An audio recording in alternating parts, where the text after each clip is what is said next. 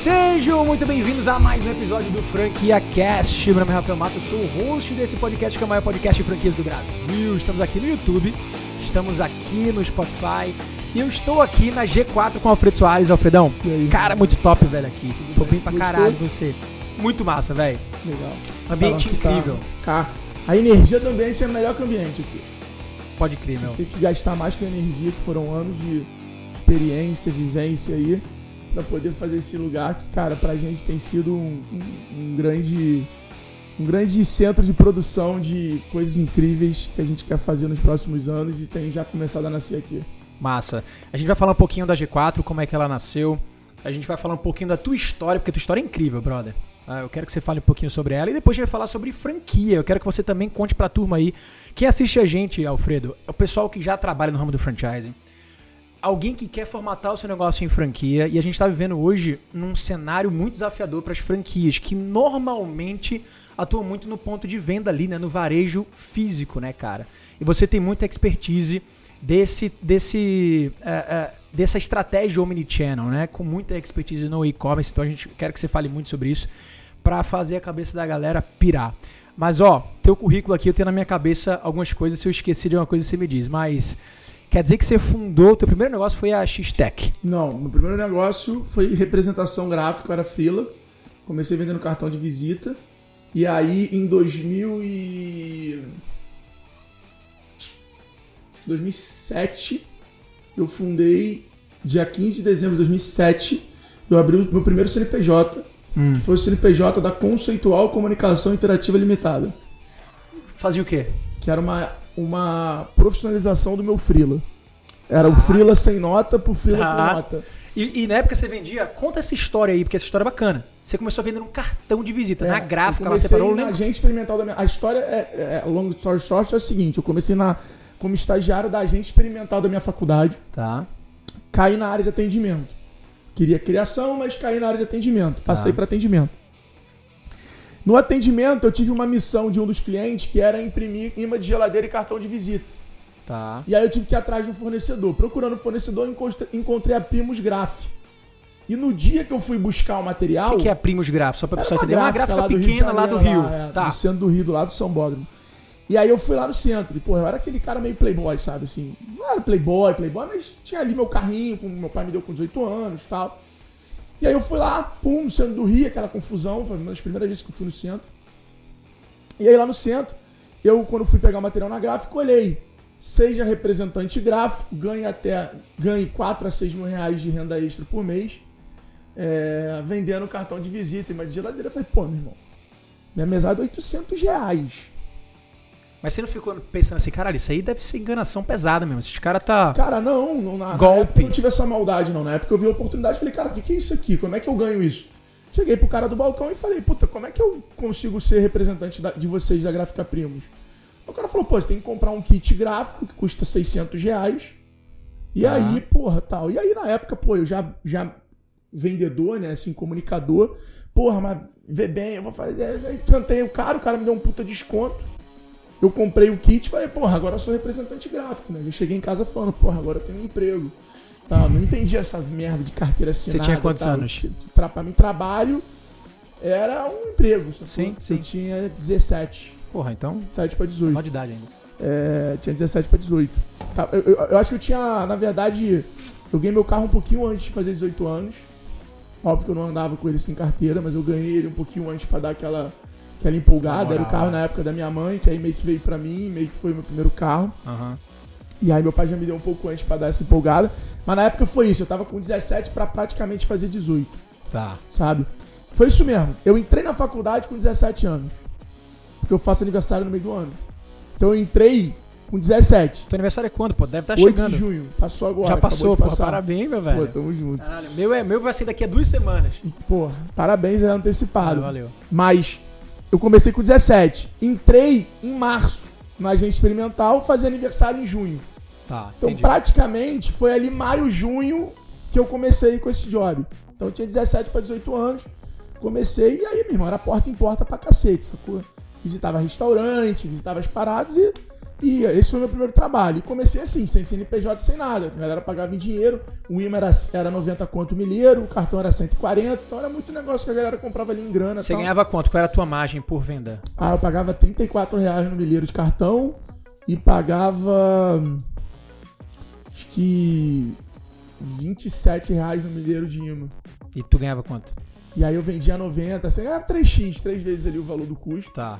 60 E- reais por venda. É, e aí, cara, e aí foi isso. Eu comecei. E aí na época eu, eu conheci um cara. é, que ele era um cara mais velho, que numa, numa visita a uma cooperativa de táxi para fazer uma venda de imã, eu conheci esse cara que tava na concorrência comigo. É, e porra, na época como eu não precisava daquilo pra viver, tinha muita concorrência que eu entrava, que eu via que a galera não me respeitava. E aí eu, porra, botava, tomava até prejuízo, pagava do meu bolso, mas queria ganhar concorrência. Queria atender o cara como cliente. Legal. E aí numa dessa eu ganhei do cara. E aí a gente ficou amigo. E esse cara depois ficou O teu doente. cliente. Teu cliente. Não, virou teu- concorrente. O teu concorrente? E aí o cara ficou doente. E aí o cara ficou doente ele falou: Ó, eu tenho uma lista aqui de 500 clientes que eu já vendi nos últimos anos. Se você me der 500 reais pra eu pagar meu tratamento, eu te dou Te a dou lista. Caralho. Falei, porra, demorou, né? Foi meu primeiro M&A na vida, assim. Eu fui lá e, porra, comprei 500 reais. Pô, a gente tá falando de... Sei lá, eu tô com 34, estamos falando de- LGPD não existia, não, existia. tinha nessa. Não, nem nem falando de, imaginava porra, que isso existia. falando de, cara, sei lá, quase 15 anos, 17 Caralho, anos pra um trás. tempão Pô, mesmo, muito é. tempo. É, e aí, é isso aí, 17 anos atrás. Pô, 500 reais era dinheiro. Era, tipo, deveria ser, sei lá, hoje dois contos, três Sim, contos. sim. É, que- e aí eu, eu paguei, paguei ele, peguei aquela lista e comecei a ligar, meu irmão, pra ótica, restaurante. Pegava, me lembro na época, sem ter noção nenhuma de cohort, de, de tudo. Pegava, pô, quem, são, quem da lista aqui é mais perto, por endereço. E aí meio que ia indo pros que eu tinha maior facilidade de ir, de atender e tudo sim, mais. Sim. Cara, e assim começou, assim comecei. E aí daí virou uma agência de comunicação. Comecei a fazer é, prospecção de alguns clientes que eu preparava toda a campanha, mesmo o cara sem precisar pra tentar pegar a conta do cara. Entrava nos caras fazendo cartão de visita, imã de geladeira, depois panfleto, depois anúncio, anúncio depois, depois site. Até o negócio. E, e- aí, pô, quebrei duas vezes. Quebrou na, na Não agência. quebrei de fechar, mas tipo, o negócio, cara, desaluga o escritório Sim. porra, vai, volta a trabalhar de casa. Mas sempre continuei ali. Até virar market shop, que foi quando eu me co- comecei a usar a internet no negócio. Tá. E aí do market shop acabei fundando a X-Tech, que acabou se tornando aí a, a empresa que eu. É, a market shop foi a empresa que virou a chave. Sabe? Pro digital. Do É, off. Quando eu resolvi pro on. mudar de conceitual tal pra marketing shop, Sim.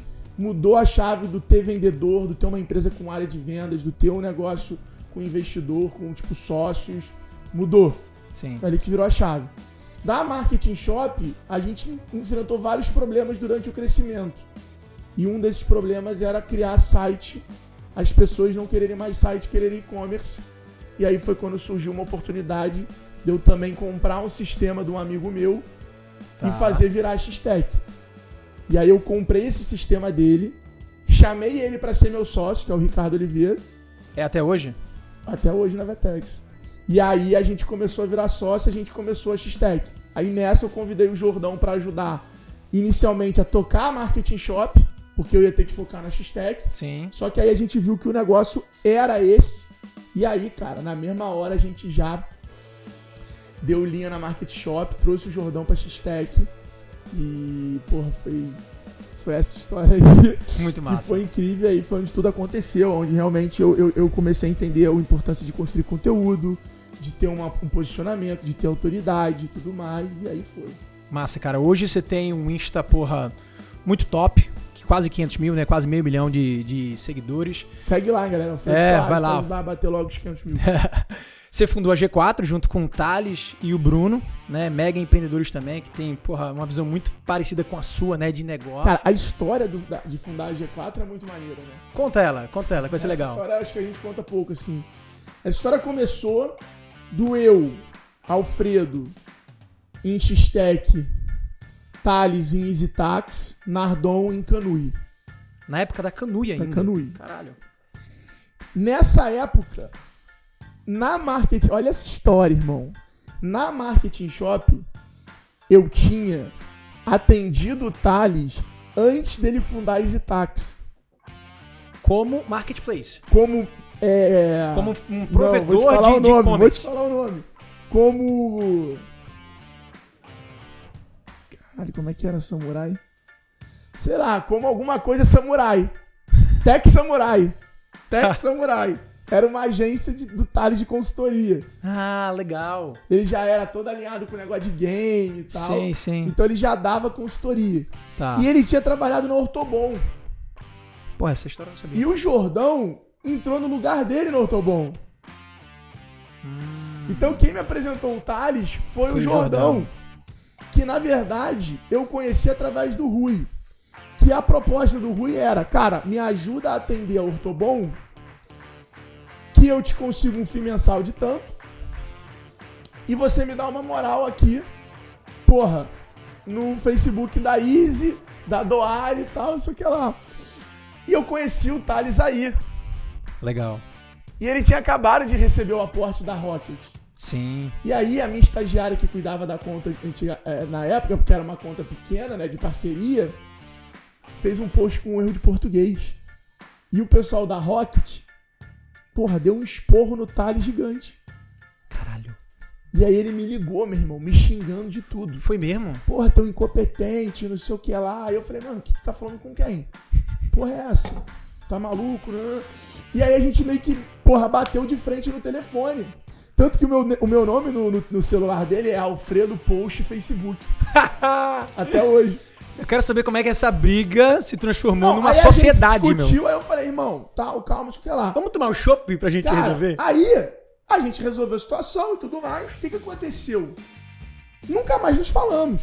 Nos conhecemos e nunca mais nos Pelo falamos. celular. E eu sempre segui ele, sempre achei do caralho. Ele pô, desbravou toda essa, esse, essa democratização da parada. Sim. Sacou? De palestrar, e muito- de e muito jovem, né? falar, Muito novo. Muito jovem. É, E aí, cara, eu acompanhei a trajetória dele e comecei esse stack. Eu não tinha stack nessa época, o stack nasceu depois.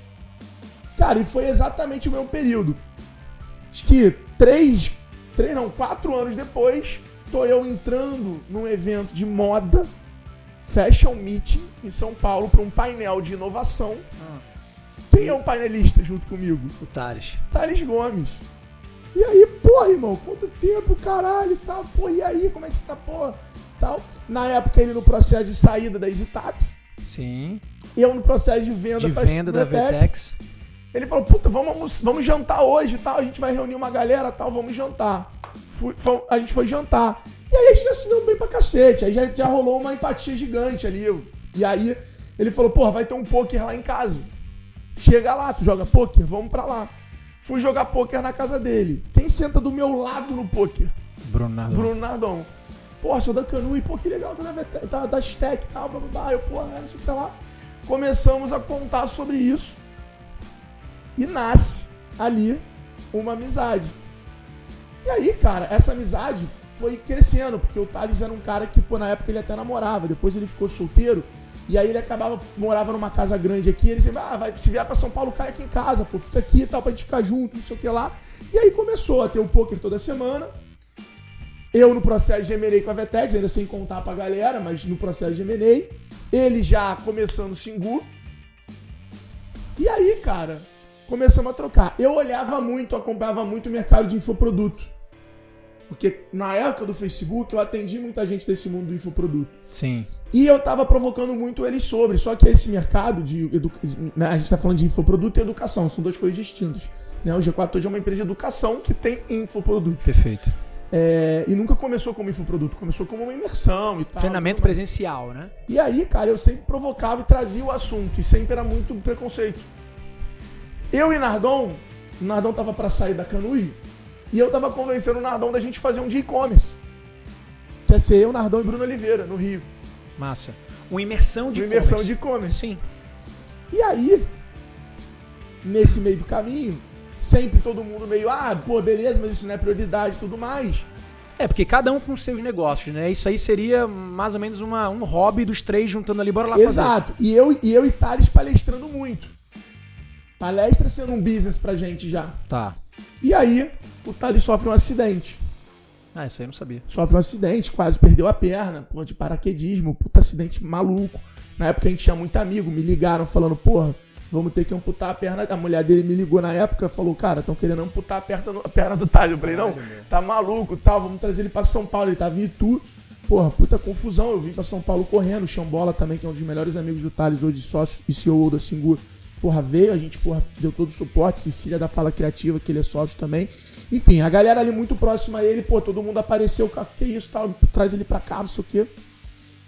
E aí, cara, o Thales teve que ficar seis meses em recuperação. E nesses seis meses ele não podia palestrar. E palestra se transformado num business. E aí ele começou a estudar muito mais. Ele é muito estudioso, sempre gostou muito de estudar. É um cara que eu venço pelo cansaço, pela resiliência pra cacete. Ele é um mulher que se prepara muito, mais do que todo mundo. Então, um debate, uma discussão com ele é maluquice. Sim. O cara vai estar muito preparado sempre. Ele se prepara muito pra parada e ele entra num outro nível. Ele tem essa, esse outro lado. E aí ele começou a olhar todo esse mundo, todo esse universo, começou a estudar sobre gestão, é, é, sobre as práticas e tudo mais. E aí na época ele, ele pegou ali quem tinha é, essa mescla de. Ele teve a, a genialidade de fazer o equilíbrio. A composição, sabe? O coach ali de tipo. Precisamos de um cara mais sociável, criativo, com essa pegada comercial, vendas que tem autoridade, track record, precisamos de um cara com mais profundidade técnica que não se encontra em lugar nenhum, que é o Nardon. Sim. Então ele teve essa maestria ali de juntar, precisamos de um cara, porra, pra operar tudo isso pra gente, porque senão a parada não vai sair. Ou seja, uma quarta E figura. aí, cara, ele em casa quase surtando, ele teve a ideia do nome, chamou a gente pra ir na casa dele, é, e aí, porra, nasce o G4, e aí no início já assim, cara, a gente gosta e tem muito a ver com o nosso propósito, esse jogo da educação, do ensinar, do compartilhar. Porém, temos o desafio de não ser mal visto pelo, pelo mercado de capitais. Porque a gente, todo mundo ali, investimento, etc e tal. Sim. E aí, cara, foi exatamente quando a gente conseguiu unir ali o útil ao agradável. Fizemos a imersão. No início a ideia era muito diminuir palestras para focar nas entregas de conteúdo nas imersões. Ou seja, uma forma de escalar um pouco de o escalar trabalho um pouco de aquele trabalho disseminar que a gente tinha prazer e tudo mais. E aí, cara, desde a primeira imersão, acho que o coração bateu mais forte. A gente ficou arrepiado e falou, meu irmão, é isso aqui que a gente quer. É isso aqui que, que, que une tudo. E aí as coisas foram acontecendo numa velocidade extraordinária. A gente foi, como o Nardon fala, é, e acho que ele, talvez, de nós três, tem essa habilidade muito orgânica nele, assim, muito comum. Um cara muito focado. E aí a gente foi tendo um, um- exercício, um hábito de dizer não a muita coisa que aparece para focar na oportunidade importante pro momento da companhia. E aí, cara, foi um meteoro, assim, e a gente foi realmente. A gente fala muito isso hoje, né, entre a gente, assim, a vontade de virar à noite, a vontade, é, é, essa, essa memória e essa vontade de viver de novo todo aquele processo do a Do obra do início. escritório, do negócio, é, ficou gigante e, e o gestão tomou uma proporção de conseguir se tornar um selo, um protocolo hoje na área de educação empreendedora e de gestor e executiva do Brasil.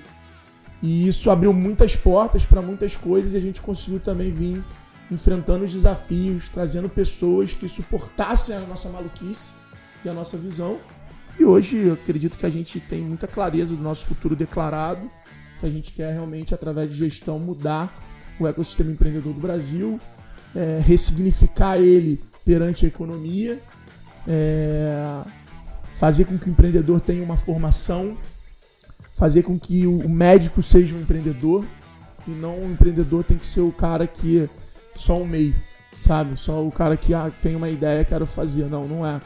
Então a gente está conseguindo levar a mentalidade das empresas que mais crescem no mundo, as estratégias, as formas de pensar, as ferramentas para qualquer tipo de empreendedor, para qualquer tipo de negócio. Eu, eu, É, achei, Brasil. eu achei genial, cara, a forma que vocês se posicionaram na, na G4. É, eu, eu costumo enxergar a G4, e você me corrija se eu estiver errado, tá? Como a formação do a formação e a migração do empreendedor pro empresário, né? Tem, tem, tem, uma, tem, tem essa visão também, né, Alfredo? Hoje, quais são os treinamentos, as imersões, os produtos que vocês oferecem na G4? Cara, a G4 hoje tem uma escala de valor que começa, começou com a imersão, né? Ainda tem até A hoje. imersão quando começou era 10 mil reais, a primeira, primeira imersão. Hoje A tá segunda já foi pra 12, a terceira foi 15, hoje é 20. Já algum tempo já é 20 mil. Se Tá. você tá na dúvida, compra logo que vai aumentar. Vai pra 30 já já. Então não perca, não fique em cima do muro. E, e o, o que é essa imersão? Como funciona? São dois Então, dias essa com imersão quem? começou com dois dias. Era um dia de aula eu, Thales e Nardon, e um dia de mentoria eu, Thales e Nardon. É, hoje são, são três dias. Então, Tá. hoje tem aula, aula, aula, mentoria coletiva e mentoria em grupo. né? A coletiva é a turma inteira junto, e a em grupo é, já começa a segmentar ali por segmentos e tudo mais, Tá. e faz. E aí tem Tá. dois mentores convidados. Sempre dois mentores convidados. Além de vocês três. Além de nós três, já é, reveza, né? Assim, a gente vê de, de acordo com a turma. O Julian, que é o mentor no G4 na área de fundamentos de finanças. Marcelo Toledo, que é mentor na área de liderança, foi CTO da Oi, é, cofundador, é, cofundador não, né? Ele praticamente foi early é, colaborador da Nubank ali, tipo, foi, entrou na Nubank muito cedo. É, tem o o Gabriel Benarroz da Ingresse, tem o Vaz também, que foi sócio do Thales na Easy Taxi lá no início. Enfim, a gente tem um time ali de mentores muito qualificados, já com track record também de companhias exponenciais, que estão ali também agregando valor nessa imersão. E hoje essa imersão é a imersão que a gente chama de imersão principal, que é o Gestão 4.0, que é isso. Aí a gente tem mais na área física, né, de presencial, Sim. CX, que é Custom Experience com o Dennis CEO da Nubank, o Arthur da Livo, que agora tá entrando o Felipe, que foi fundador da oficina, que foi comprada pela Arezo, Tá. é, da Reserva, do Grupo Reserva, é, o Tomás da Track Sale, que é a maior empresa de NPS é, da América Latina, né, da Track Co agora, que mudou o nome. É, aí a gente tem o Growth, que é com o Denner da V4, com o Gabriel Costa, hoje atual Singu ex-RD, e com o João, que é o nosso sócio aqui, que foi ex-Growth da Suno, Sim. do Search, e hoje é o CEO do G4. Que é super jovem também, né? É um moleque. moleque, né? o moleque é genial, assim. Cria do Nardon, né? Sempre foi mentorado pelo Nardon. Sim. É, a gente tem, é, na área online, a gente tem os fundamentos, que são cursos curtos de 4 horas ali, Tá. é, com os mentores convidados, na casa mais ou menos de 600, de 500 a mil reais. Aí a gente tem os cursos online na casa de 997, 1.500 reais, que aí tem de vendas, tem porra de growth, de CX, tem vários. E a gente tem o recém-lançado Formação G4, que é exatamente esse ecossistema, essa ampulheta ali, né? Essa ampulheta não, como é que é o nome? É, mandala, que é liderança, growth, contratação, vendas, CX, e-commerce, Tudo, tudo, tudo. É, é um curso de 3 mil reais que tem toda essa mandala que a gente chama de formação G4, Tá. que é muito bacana. Um curso que a gente lançou agora, já tem mais de 2 mil alunos é, no curso inscrito na primeira turma. E Caramba. É, um- é- é muito legal. Isso tudo na, na área online. A gente tem a área de Life Learning, né? Que é essa área de é, educação continuada, que é o Club, que é o G4 Club, é onde Sim, que é um, um grupo, né? é um grupo, aí já o ticket é bem maior, é a partir de 80 mil reais por ano investimento, 70 mil reais por ano investimento, aonde você tem a cada quatro meses um professor de Harvard, Stanford, MIT, interna- a nível internacional, dando aula com tradução, né? E você tem o G4, o G4 Class e vários eventos de experiência, onde tem uma troca. E a gente brinca que é o momento onde a gente sai de mentor para aluno.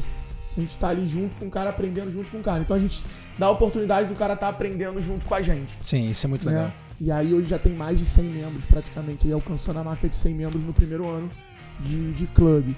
É, a gente tem o G4 Lives, que são todas as nossas lives, mais de 100 horas de conteúdo.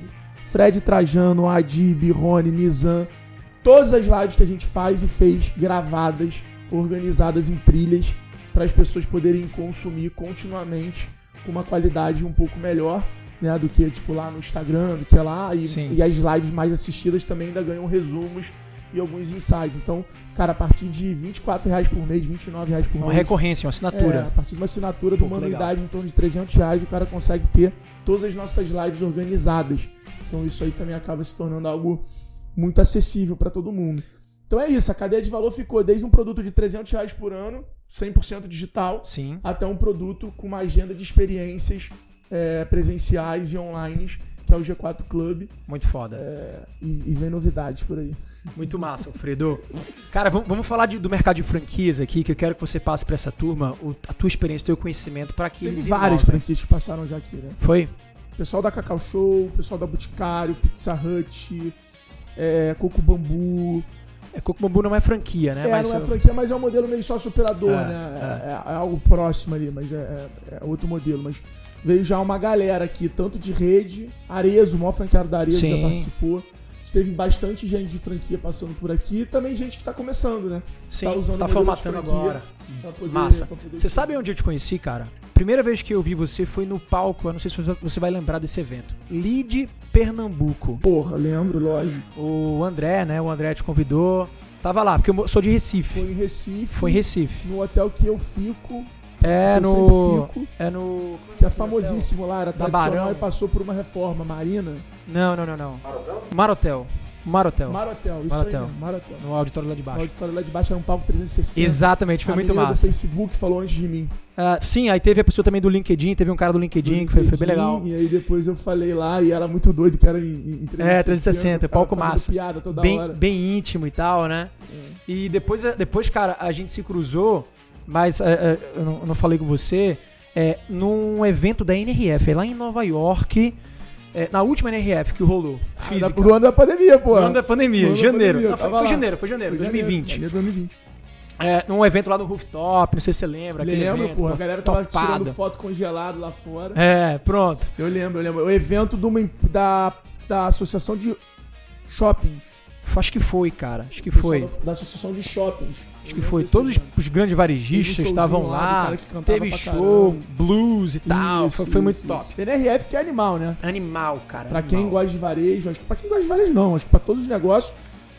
Eu, eu brinco, cara, eu falo muito isso nas minhas mentorias, que a NRF, eventos como a NRF, SXSW, mudaram minha vida. Por quê? Porque você acessa pessoas que são inacessíveis na agenda tradicional. Total. Então, porra, parece que é um investimento muito alto, mas quando você olha o custo de aquisição de oportunidades que você tem numa NRF, numa NRF, cara, é surreal. Você Sim. senta do lado do ônibus na tua né, excursão, não é excursão, mas na tua O teu grupo, né? ali no teu Sim. grupo, porra, é o presidente da CIA, é o, porra, é, e, e- isso não, não se paga, não existe Sim. um canal pra tu adquirir isso. Sim. Eu sou, eu sou curador, de, eu já, já vou pra NRF já há três anos. Eu virei curador agora, Sim, pra esse exato, desse próximo ano, é? Não, quatro anos. E, Quatro e, e Web Summit também. Web Summit eu nunca fui. Fui uma vez. Mas eu vou, eu vou esse ano, agora Cara, em o novembro. Web Summit foi uma experiência transformadora e eu digo mais. Eu fui quando eu tava em close com a Vetex. Tava assinando. Eu lembro de eu sair, né? São vários é, galpões assim. Eu lembro de eu sair do 3 pro 2. Eu tenho a memória foda, é, é, é bem, bem enjoado minha memória. Eu lembro por quê? Porque o Gustavo Mota tava almoçando e aí ele falou, pô, tô entre o 1 e o 2. E eu saí, eu tava no 3, que era o de startups, que eu tava com stand lá. É mesmo? Tava com stand pra O fazer stand da, brand, da X-Tech ainda. da Social Rocket, Ah, tá. que era uma startup de Instagram. Sim. Eu tava com stand pra fazer exatamente brand da, da, da parada. E aí eu saí pra encontrar ele e no caminho o André, que é o CFO da Vetex, me ligou. Falando as cláusulas que estavam sendo barradas, aprovadas ali e tal no conselho. Nananã.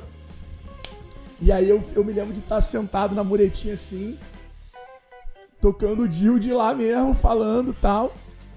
E é novembro, né? Novembro. Eu Ah. saí de lá. Portugal. Eu saí pra assinar o contrato de venda. Cara, que top. Eu saí Isso de foi lá. em 2018? 17. 2017?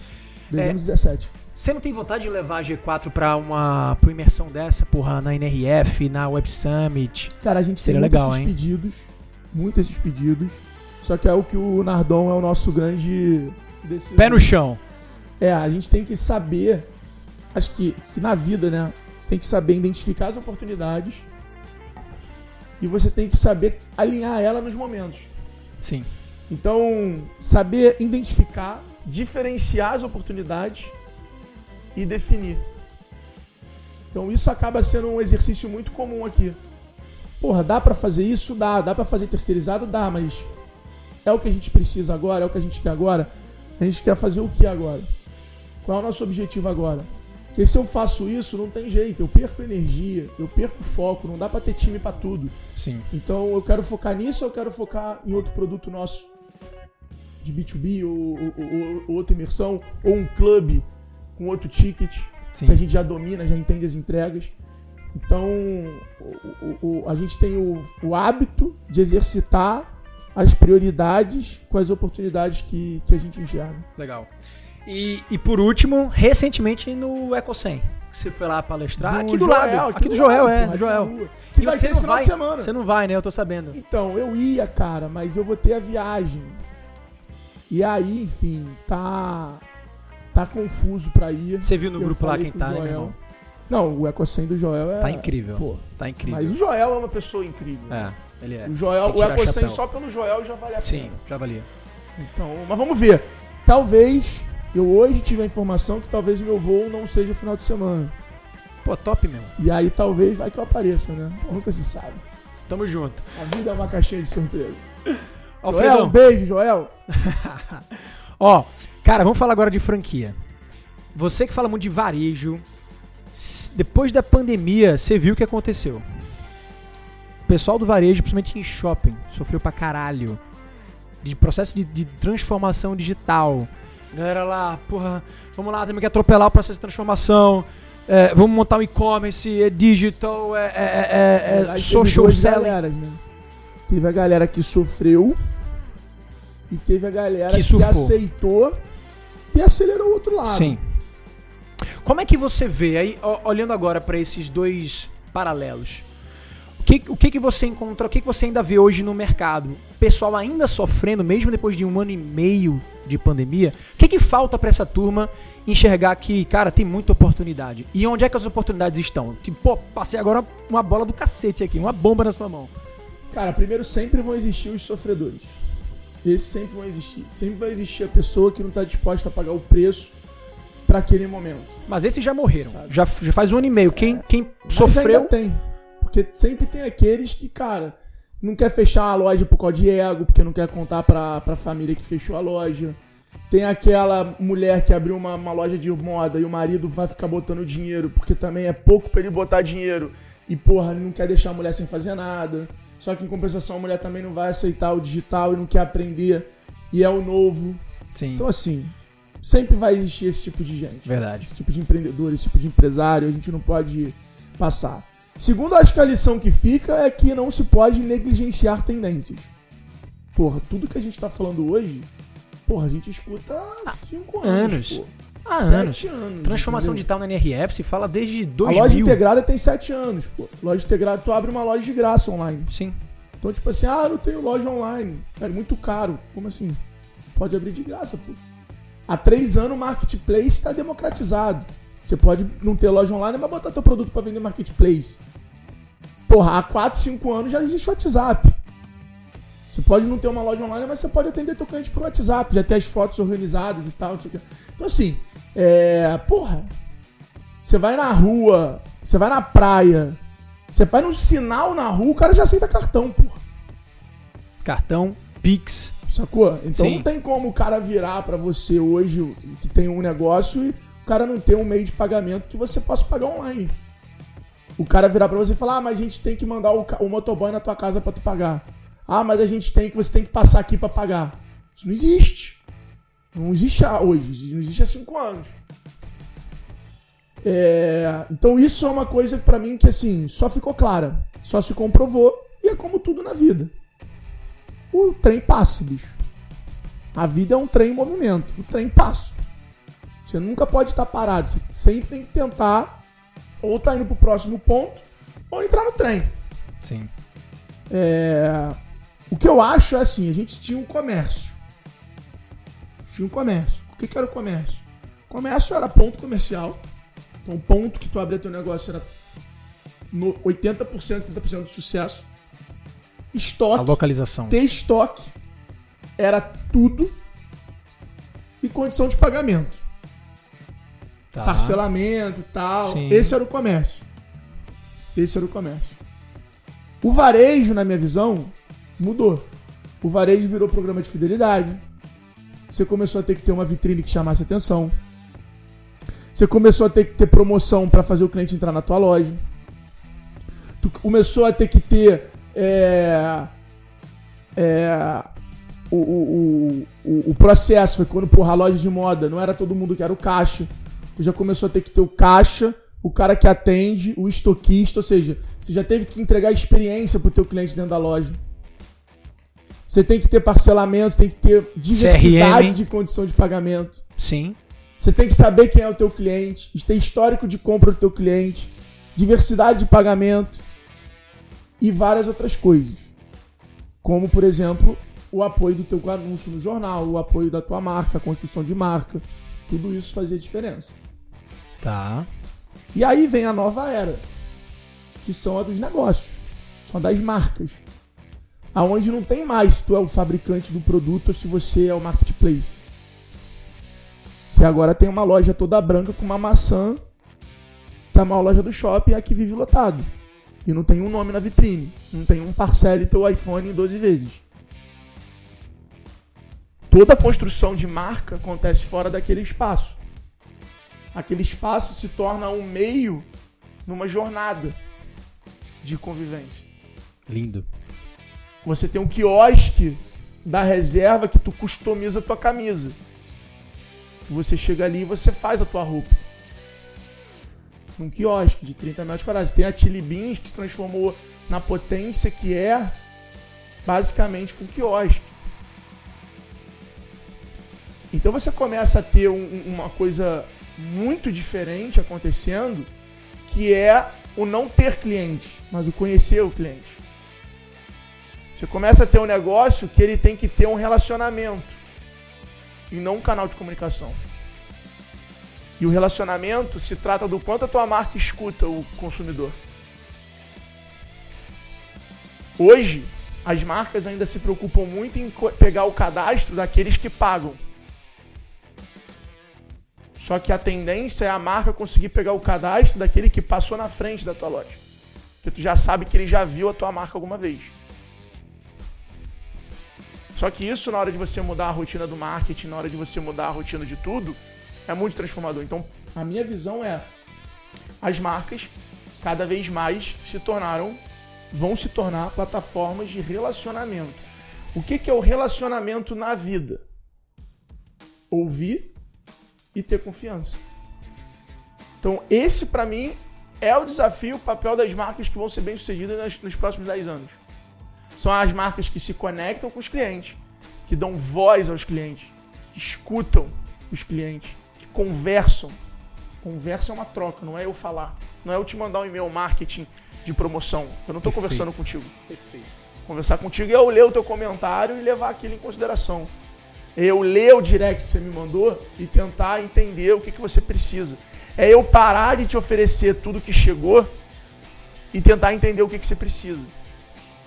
E na tua opinião, qual é o papel do digital e do off nesse grande contexto de relacionamento? O, o digital torna isso possível. Sem o digital não era possível isso. Porque o relacionamento não é escalável sem o digital. Digital permite a escala nas suas relações. Isso é a primeira coisa. É, segundo, o digital, pegando mais o lado da tecnologia, permite com que você tenha acesso à informação e dê, a- e, e, e, e dê acesso à informação. O Omnichannel, ele não é a informação em todos os canais. Ele é o cliente acessando a informação em todos os canais a qualquer momento. Perfeito. Isso é um Omnichannel. É informação na nuvem única, distribuída em todos os canais, onde o cliente acessa aquela informação através de todos os canais. E não ter a informação em todos os canais. Da forma que ele quer, onde ele quer, quando ele O quer. Omnichannel é eu comprar um produto na franquia da Boticário aqui em São Paulo chegar no sul porra, e querer trocar, poder reclamar e, querer falar. E o cara lá conseguia acessar a informação. E aí, todo o backstage entender se vai ser a franqueadora que vai pagar, se é o franqueado daqui que vai descontar de lá, se vai gerar um boleto, se aquele cara ganha um por ele ter trocado, ele ganha um crédito em produto na hora de fazer o pedido dele. Porra, isso aí o consumidor não quer saber. E a tecnologia hoje permite esse tipo de customização. Perfeito. Então eu acredito muito nisso. Que é o que? É uma junção, né? O novo varejo, ele é uma junção do empoderamento do consumidor e do poder de informação colocado na mão do consumidor. Quem é o concorrente do varejo hoje? Qualquer um. Cara, boa pergunta. É a internet, irmão. É. Se você é considerar que o varejo, concorrente. É, se você considerar o varejo, varejo físico, né? Vamos que pensar um negócio. Tô na tua loja no shopping, tem uma loja de roupa. Sim. Tô lá na tua loja, vendo as roupas. Eu tô com o que no bolso? Com o celular. Você tá consultando Eu posso receber, eu posso perder a atenção do cliente por uma mensagem dos amigos falando que vai ter pelada hoje. Que Sim. vai ter futebol hoje. Vai falar futebol, senão vai achar que é putaria. Mas que vai ter futebol hoje. Eu posso perder a atenção do cliente ele sair da minha loja porque eu recebi uma mensagem do colégio do meu filho. Falando que, porra, o, o horário tá liberado mais cedo hoje de saída. Você perdeu pro teu concorrente? Perdeu. Cliente? Não, tu perdeu por uma mensagem que chegou no WhatsApp. Ah, sim. Então o concorrente hoje não é mais só o concorrente de produto. O concorrente é qualquer é coisa que distraia a sua atenção e Qualquer faça... coisa que tire o cliente da tua jornada de compra é o teu concorrente. Cara, mas sem contar, isso sem contar com o episódio que aconteceu, por exemplo, essa semana, que acontece com todo mundo. Você vai pra uma loja física, eu fui pra uma farmácia, uma drogazil que tava na frente aqui do hotel. Eu tava precisando comprar um nebulizador para fazer, enfim, tratamento de, de voz. E aí cheguei lá no balcão, olhei o preço do nebulizador e fiz, não é possível. Vamos ver como é que tá aqui no shopping. Cara, consulta rápida, nebulizador, mesma marca, 100 reais mais barato. Entrega no mesmo dia pelo Mercado Livre, fiz. Valeu, Drogazil. Tchau, tchau, brigadão. Mas é isso aí. São três coisas hoje que o consumidor busca. Desejo, quando ele quer. Procurar, onde ele procura e onde ele precisa. Cada, cada momento desse da jornada, você tem que vender completamente de forma diferente. Então uma coisa é, pô, o cliente hoje vai no shopping procurar, Pode até ir. Mas se ele for no shopping procurar, o que, que ele quer? Disponibilidade. Perfeito. Ele quer disponibilidade.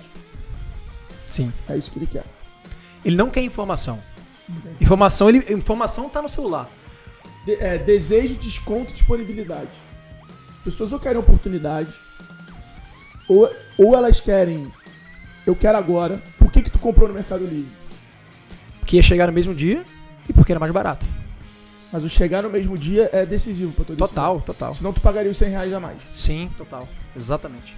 Então, aí que o e-commerce começa a chegar no nível de amadurecimento para romper as barreiras de penetração de varejo Sim. igual aos Estados Unidos e China. Perfeito. Que é a logística. Sim. A logística vai permitir que o e-commerce faça isso. E você, você percebeu um avanço nessa questão aí do last mile da, da logística desde que a pandemia começou para cá? Isso falando. Avançou, mas ainda longe do que vai alcançar. Mas players como o Mercado Livre não está muito à frente, de qualquer outro player aqui. Os marketplaces estão, vão usar a logística como diferencial durante um bom tempo.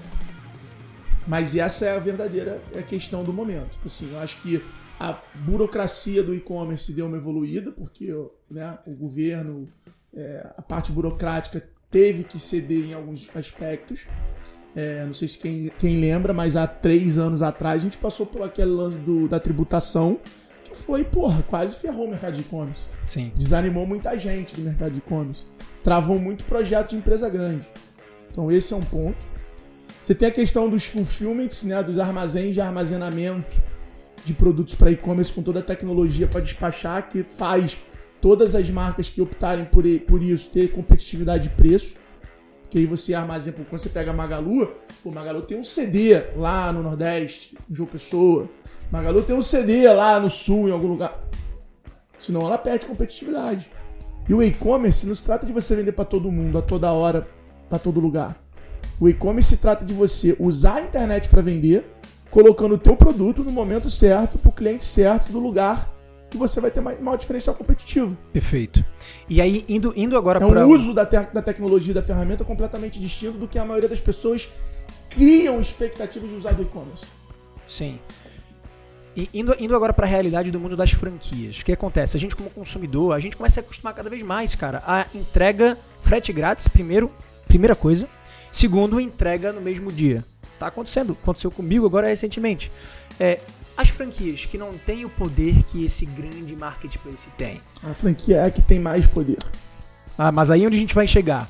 O cara que tem capilaridade, o cara que tem presença física, como é que ele não entende que o franqueado dele tem um papel fundamental dentro desse ecossistema? Mas eu acho que isso está mudando. Isso no início era uma limitação tecnológica. Com o tempo, se passou da, da limitação tecnológica. Vetex hoje opera assim com várias farmácias. Você tem vários multi-CDs.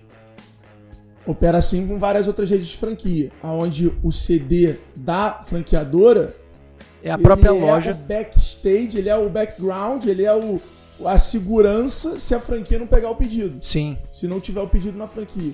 Então hoje, tecnologicamente, esse problema é resolvido. Aí você tem uma questão do modelo de negócio. Perfeito. Agora, tem todo um papel de um trabalho digital e de um papel do franqueado na relação com a carteira de clientes daquela região que também tem que ser cumprido. Então o, o, franqueado ele quer surfar em cima do e-commerce, mas muitas vezes ele está disposto a investir no ads do e-commerce.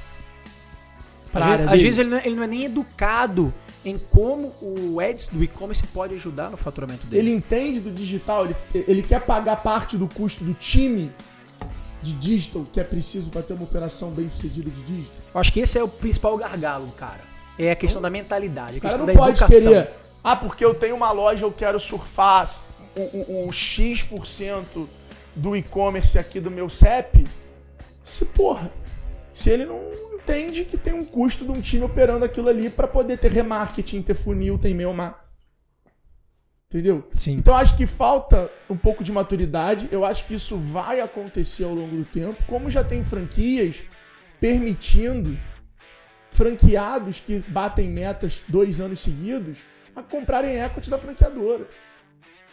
Cara, essa eu não sabia. Qual é, a, qual é a marca que tá trabalhando dessa forma? Cara, eu não sei se, pode, se eu posso falar. Tá, então... Mas eu tive essa ideia no G4 logo no início, com uma dessas redes de franquias que vieram aqui. E a gente levantou essa tese de por que não usar um modelo de startup para travar talento no modelo de franquia. Legal. Você tem um franqueado que o cara entrega a meta. O cara tá expandindo. Não é dar participação pro cara. Por que Sim. não dar oportunidade de, do cara comprar? É uma maneira de você acessar um capital e fazer aquele sentimento de funcionário que o franqueado, o franqueado sempre tem do franqueador acabar.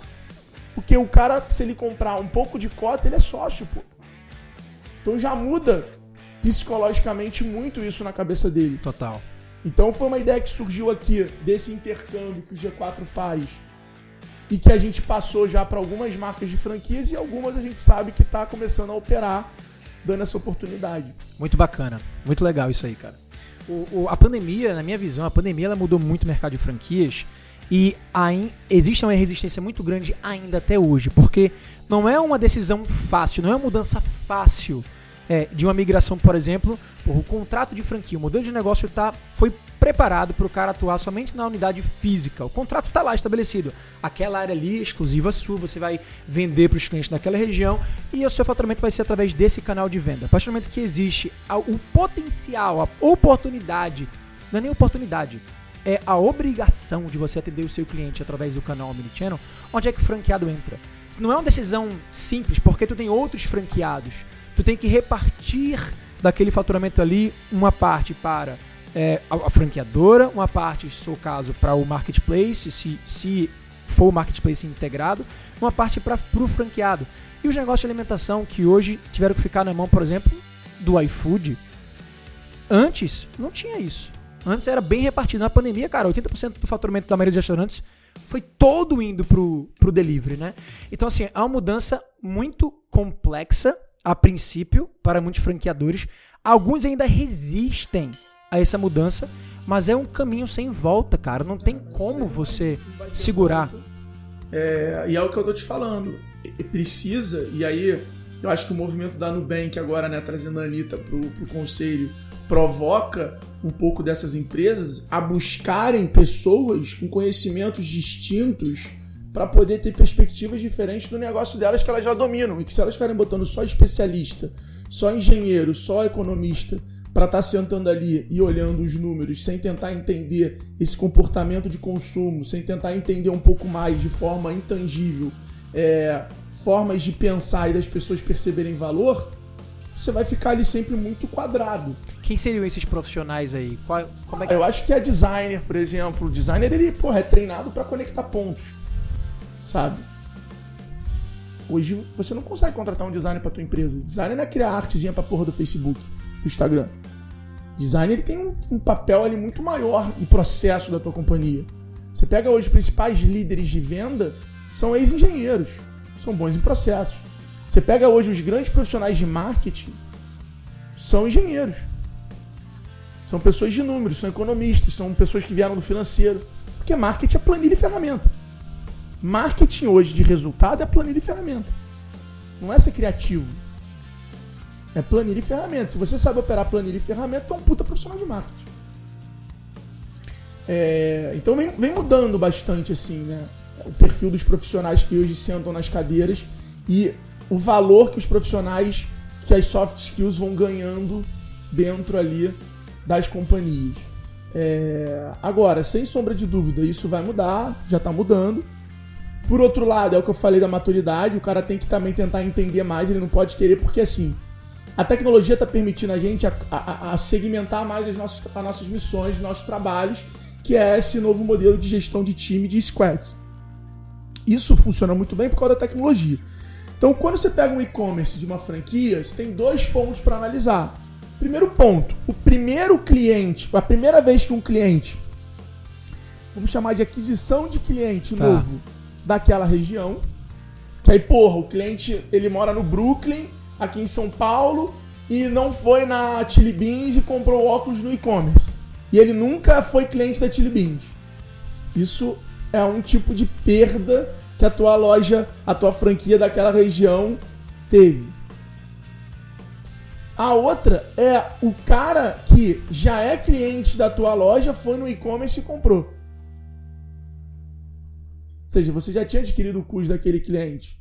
Através do ponto físico. por conveniência. Sim. E aí vem o papel da franquia. Será que o papel da franquia é só ganhar uma comissão? Será que o papel da, fran- da franquia é ser um multi-CD?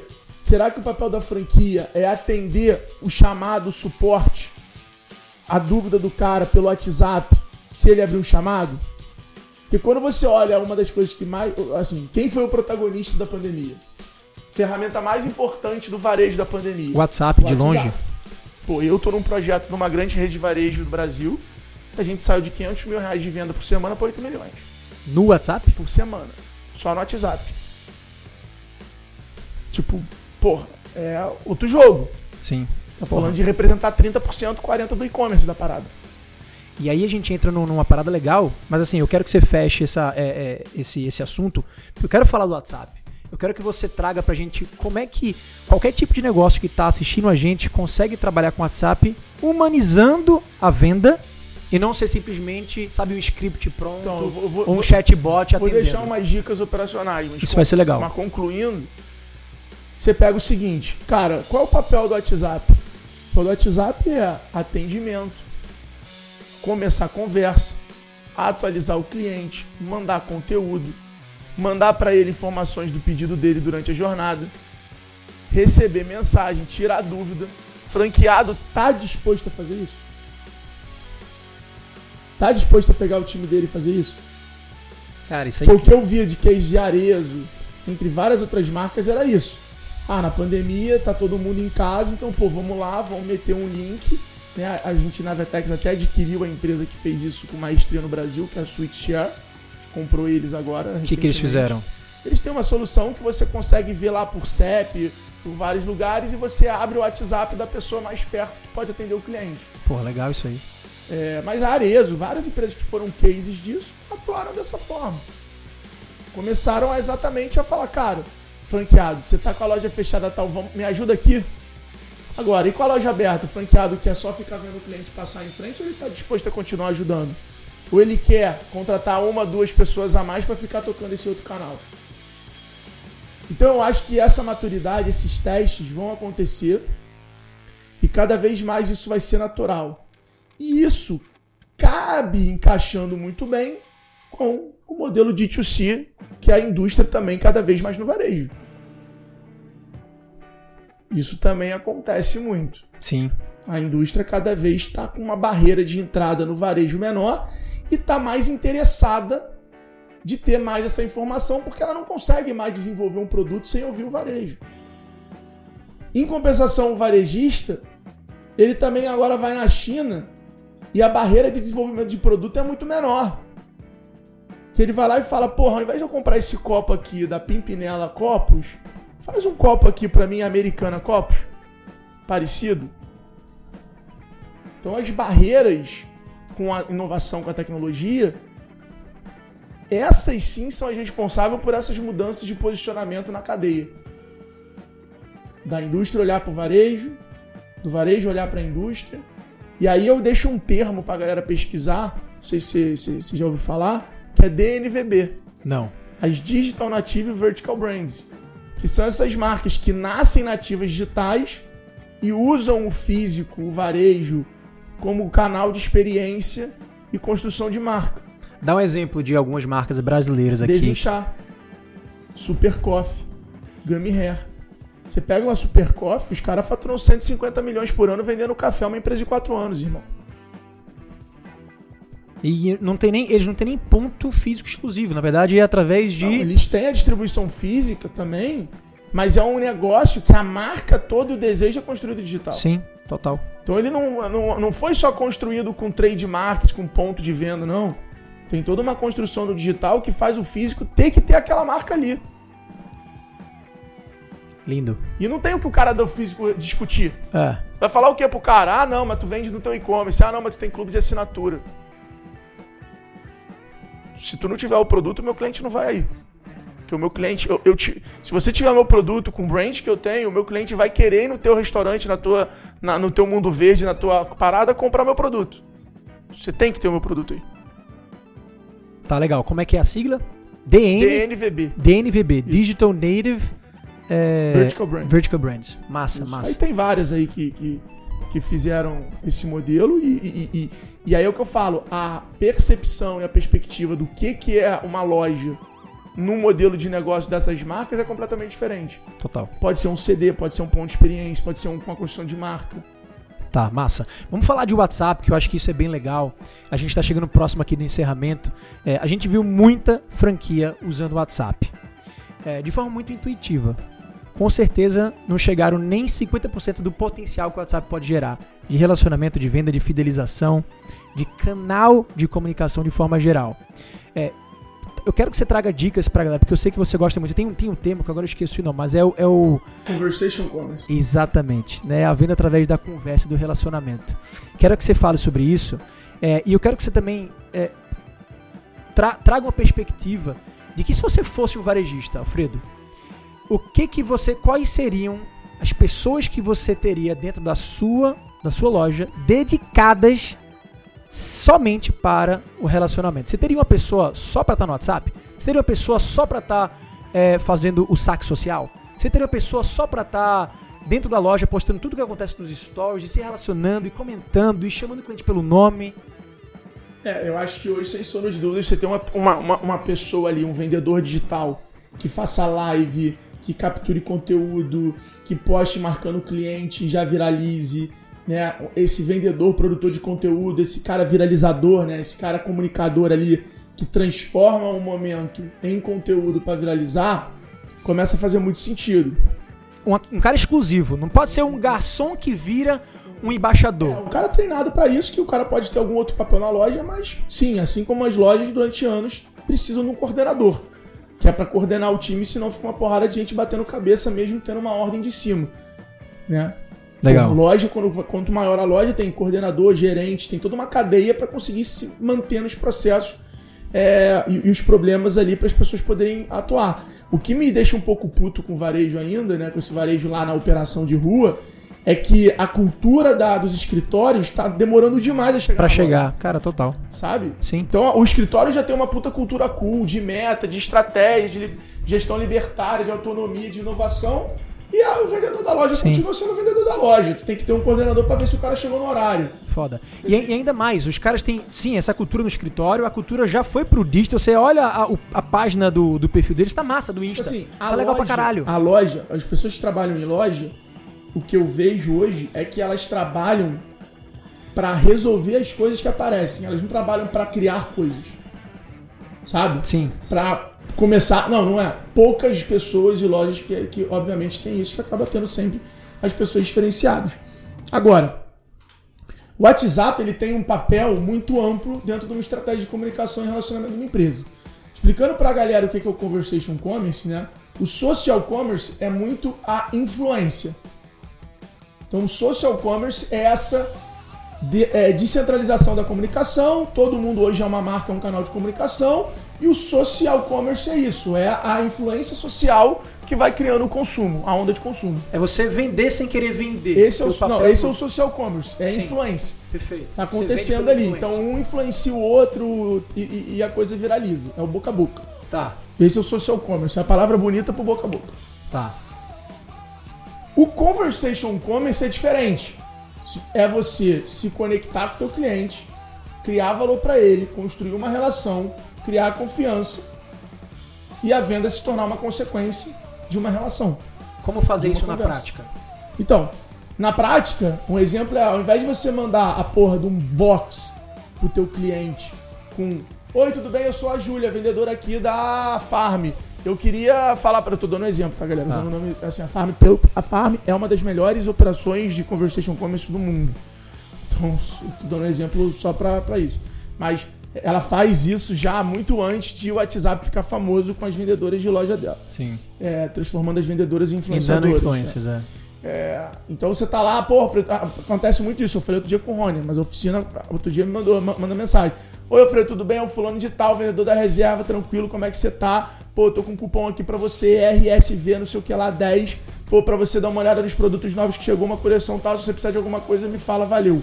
Isso no WhatsApp, o vendedor te não, mandando. Uma mensagem. Hã? Numa mensagem. Tá. O certo do Conversation Commerce é. E aí, Alfredo, e aí, tudo, tudo bem? bem? Como é que vai? Não. E aí, tudo bem? Pô, e aí? Como é que você tá? Deixa eu te falar. Pô, como é que estão as coisas? Tá tudo bem? Tua família tá bem? Pô, trabalho, tá tudo certo? Pô, que legal. Pô, deixa eu te comentar. Chegaram uns produtos novos no tamanho 44. Quer que eu te mande para você dar uma olhada no que chegou do teu tamanho? Ele não tá me dando um cupom e falando, entra lá no meu site, bro. Ele tá falando, olha, tem coisa nova do teu tamanho, você quer ver? lembrei de você. Sabe? É, é totalmente contextualizado para você. Ele acessou um CRM antes para poder ver em que momento você tá, qual foi a última vez que você comprou, é, qual foi o último produto que você comprou, porra, quais são, qual, qual é o teu estilo perto do que você comprou já. Então é completamente outra parada. É você conhecer teus clientes e não ter cliente. E aí é você criar essa relação. E a relação, o conversation commerce, ele parte de um pilar que tem que ser respeitado, que é a sua marca tem que ser interessante. O que, que significa isso na prática? Eu se vender cadeira, eu estou saindo de moda para a gente tentar dar outros exemplos. Se eu vender cadeira, eu não preciso falar de cadeira para vender cadeira. Eu posso vender cadeira e fazer um evento para advogados sobre empreendedorismo e gestão. Porque se o advogado ele se interessar por esse assunto e ele participar do evento, o que, que o advogado precisa quando o escritório dele cresce? Aumentar a estrutura. E se ele tiver que aumentar a estrutura, o que, que ele precisa comprar? Comprar cadeira, mesa. Ou seja, para vender cadeira ou para chamar a atenção da minha audiência, eu tenho que ser interessante, entender o que, que ele vê valor e falar com ele. Então, esse é um ponto. Ter uma marca interessante. Falar do que o teu cliente quer ouvir, não do que você vende. Segundo ponto. Se eu vendo roupa para uma mulher de 40 anos, eu tenho vários personas de mulheres de 40 anos. Então, meu público-alvo é mulheres de 30 a 40 anos. Mas os meus personas são a executiva, a fitness, a que é solteira, a que é casada e tem filho. O horário que cada uma dessas mulheres elas recebem mensagem no WhatsApp ou elas acessam o e-mail É diferente. é diferente. Total. Então, se eu resolver mandar um e-mail de madrugada para todo mundo igual, eu não criei valor para ninguém. Eu não vou conseguir ter um um nível de assertividade alto. Então, o futuro do varejo é essa segmentação. E aí, Como escalar? Esse é o grande desafio. é, esse é o desafio que tá todo mundo vivendo. É, Cara, beleza, mas como é que eu faço isso? Como é que eu crio esse cohort? Né? Eu tava no conselho de um, de um como advisor, na verdade, de um grande varejista. E eu falei pra ele outro dia, falei, cara, é, a gente precisa entender se a gente pode fazer um grupo do WhatsApp pra todo mundo ou a gente pode fazer grupos de WhatsApp por tamanho de roupa. Tênis. Peraí, como assim? Não entendi. Grupo do WhatsApp Grupo do WhatsApp. Pô. dos clientes? Se eu pegar e falar assim, pô, se você veste, se você. Vamos pegar uma empresa de tênis. Tá. Pô, você que calça 40, 44, entre aqui no link do grupo e saiba toda a novidade que chegar a 44. Eu não quero estar num grupo de WhatsApp da New Balance para receber. Chegou esse tênis aqui, pô, do caralho, tem 44? Não. Quantas vezes tu comprando tênis passa por essa frustração? Total. Então tu vai criar um grupo de clientes que querem, ou tu é melhor criar um grupo de clientes por tamanho? Tamanho é uma forma de segmentar. No caso do tênis. Sim. Aí eu virei para esse meu cliente e falei assim: por que, que nosso cliente, nosso, nossa loja, nossa rede de loja, é uma rede grande, tem 300 lojas. Por que, que a gente, o nosso vendedor atende por fila? Por que, que o nosso vendedor não atende por perfil de cliente? Por que, que antes da gente querer atender o cara, a gente não passa por um SDR, por uma triagem, aonde a gente tenta identificar quem é o cliente, para a gente poder colocar o vendedor com perfis e características parecidas com ele. Isso você acelera a empatia. Acelerar a empatia é acelerar a criação de confiança. Alfredo, mas é muito doido. Porra, é doido, mas a Apple sempre fez isso. Verdade. De forma intuitiva, de Sim. forma onde ela ancora alguma coisa. Então, se você chega na Apple e você fala que é brasileiro, você fa- ou que você fala português, ele vai pegar e vai te direcionar para um vendedor latino, que já consegue falar melhor teu idioma. E às vezes ele nem pergunta qual idioma que você fala, ele já percebe. E, e pode ver, é dificilmente você entra na loja da Apple e você é atendido pelo cliente que te recebe. O cliente que te recebe, ele também é vendedor, mas o papel dele primeiro é identificar. Fazer uma filtragem. Então já tira do cara aquela parada de, puta, é minha oportunidade aqui. Não. Então eu pego o cara e filtro ele pra alguém direito. Que vai ter mais match, que vai atender melhor esse cliente. Muito legal.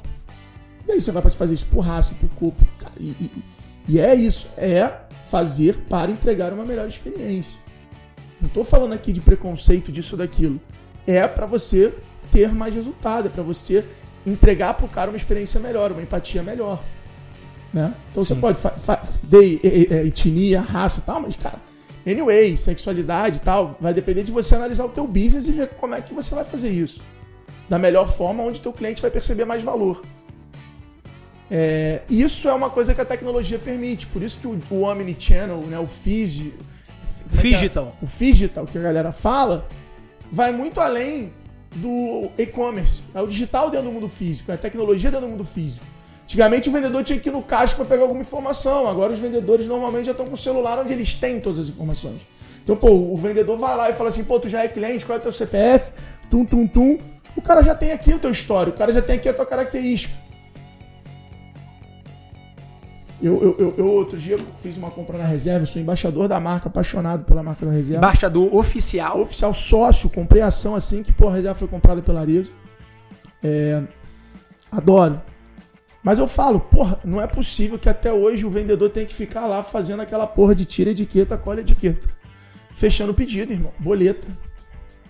Não é possível que a galera não inventou. Não é possível que sempre que eu levo a minha calça na oficina, por exemplo, eu preciso tirar a medida pra fazer bainha, pô. Como é que isso não tá salvo ali dentro?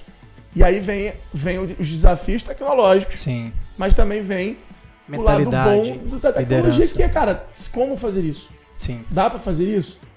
Entendeu? Pô, hoje em dia tu pega o modelo da Ortobon, que é franquia, pô, você tem um split de pagamento onde, pô, tem uma tributação muito menor, com isso uma competitividade muito maior, porque eles fizeram um meio de pagamento onde, cara, quando você compra o colchão já vai a parte da fábrica, a parte do franqueado.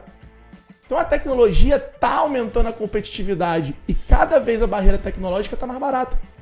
Então, ah, um CRM hoje, cara, tu tem barato. Ah, um e-commerce hoje, você tem barato. Então não é porque, ah, mas o fulano tem a Vetex. Tá, mas hoje a Vetex é acessível para quase todo varejo já com determinado tamanho. Sim. É uma questão de você ter time e maturidade de usar a ferramenta. Porque a tecnologia não se trata de você tê-la. Se trata de você usá-la.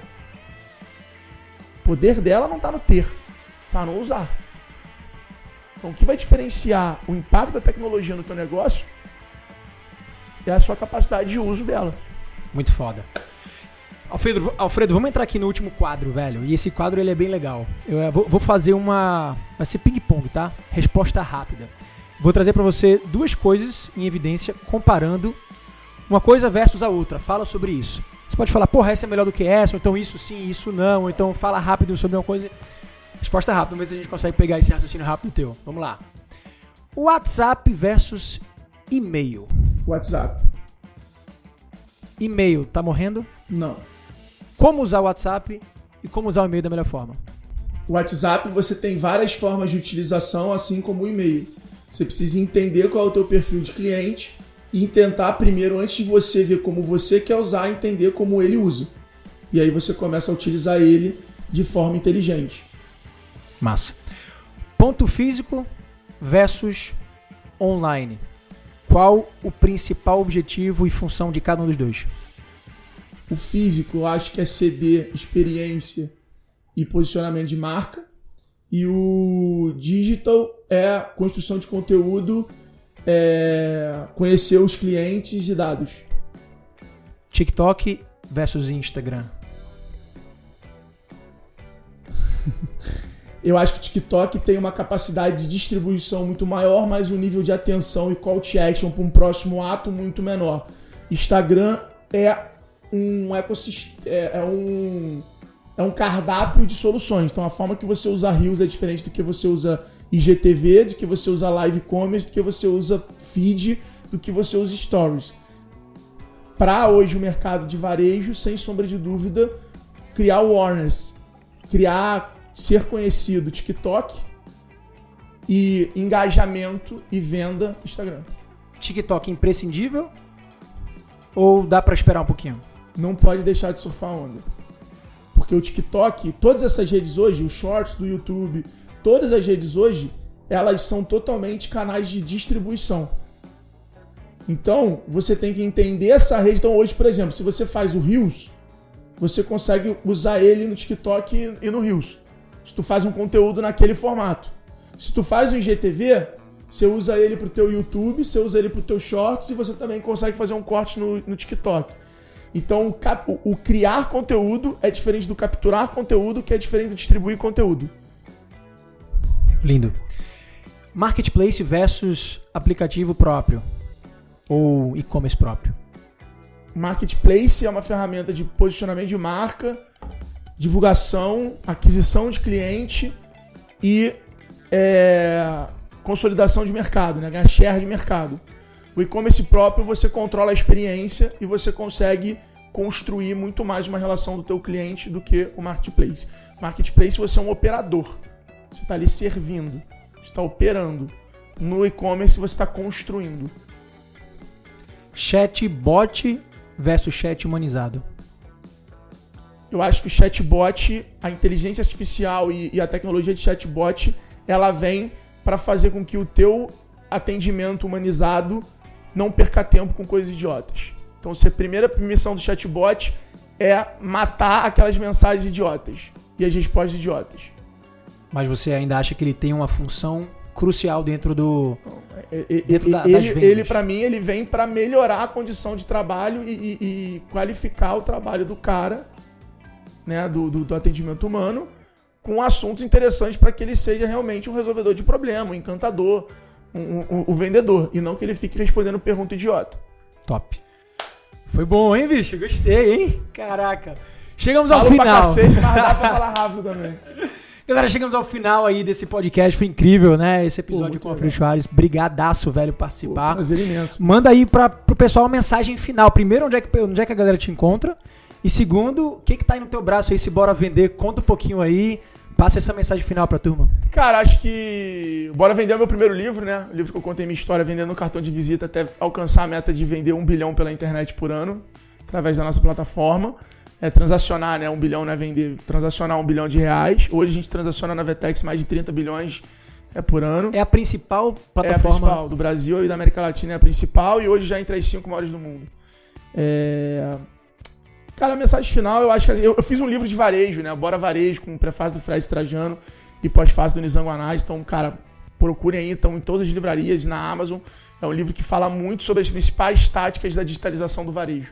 Pô, a gente É um deveria livro- estar com o livro aqui depois pra É um mostrar, livro que. Pega ali, pega ali. Pega lá. É um livro que tem muito convidado especial, Birman, Juliano Alabella Mafia. As empresas que se destacaram no varejo no ano da pandemia, a gente entrevistou. É novo, então, o livro é- é Eu lancei lançamento. na pandemia. Eu fiz uma série de lives na pandemia de varejo, lancei o Bora Varejo, acabou se transformando aí num best-seller de varejo. Acho que é um dos únicos livros de varejo, acho que não tem tanto livro de varejo. É esse livro aqui, ó. Olha aí. Criando demanda. Ali, ó. Vou mostrar pra galera aqui. Criadores de demanda. No varejo ou comércio, o negócio é ter clientes. E aí fala de como a cultura de transformação digital ajudou as empresas a enfrentar a maior crise do século. Tá bem atual, então, cara. o conteúdo muito. aí. O, o livro, é- o, o livro realmente está muito legal, muito bacana. É, tem várias críticas muito positivas deles, dele. É um livro que eu gostei muito de escrever. Foi um desafio, 27 dias. Isso Cara, é o foi imersão. Então você não contratou o Ghostwriter, foi você Contratei, mesmo. contratei. Ah, contratei tá. o Ghost, 27 dias eu fazia live, escrevia, fazia live, escrevia, comentava, entrevistava os caras e tiramos do papel. É, cara, minha mensagem final é que a gente tem que flertar com a inovação. A inovação é aquela parada que a gente tem que flertar. Igual. eu- eu- eu vou dar um exemplo, né? Mas é tipo. Não é porque a mulher é linda, maravilhosa, que você não vai flertar com ela. Você pode até não ter coragem de chegar. Mas flertar não arranca pedaço. E a inovação, a tecnologia é isso. Você pode até não contratar, mas tem que estar sempre de olho. Tem que estar sempre aceitando ela, olhando, entendendo, vendo o que, que ela está fazendo. Então eu acho que é isso. É, conviva com a tecnologia, flerte com a inovação, não tenha medo da transformação digital é, e, e valorize muito o seu engajamento, escute o seu cliente. Essa tem sido a maior ferramenta de venda dos últimos tempos, ouvir o cliente. Se colocar acessível, disponível para ouvir o cliente. Eu acho que cada vez mais a venda perde para o lado de comunicação, manipulação, apresentação e se posiciona do lado de estar disponível, servir, ouvir e atender. E a venda é consequência. E a venda se tudo. torna consequência, porque vender não é o processo, não é o momento de transação financeira, como a gente costuma dizer. Vender é todo o processo, desde o cara conhecer tua marca a você entregar o que o teu produto realmente se propôs para ele. É, então eu acho que é isso. Acho que o varejo vai passar por muitas transformações. Esteja pronto para poder aproveitar todas elas no teu negócio. É, e bora vender, vamos para cima, acho que é isso aí.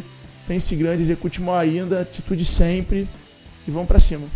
É isso aí, senhoras e senhores. Esse foi o Alfredo Soares. Esse foi mais um episódio do Franquia Cast pra vocês. Um grande abraço a todos. Valeu! Top, meu irmão. Ficou maneiro. Deu quanto tempo?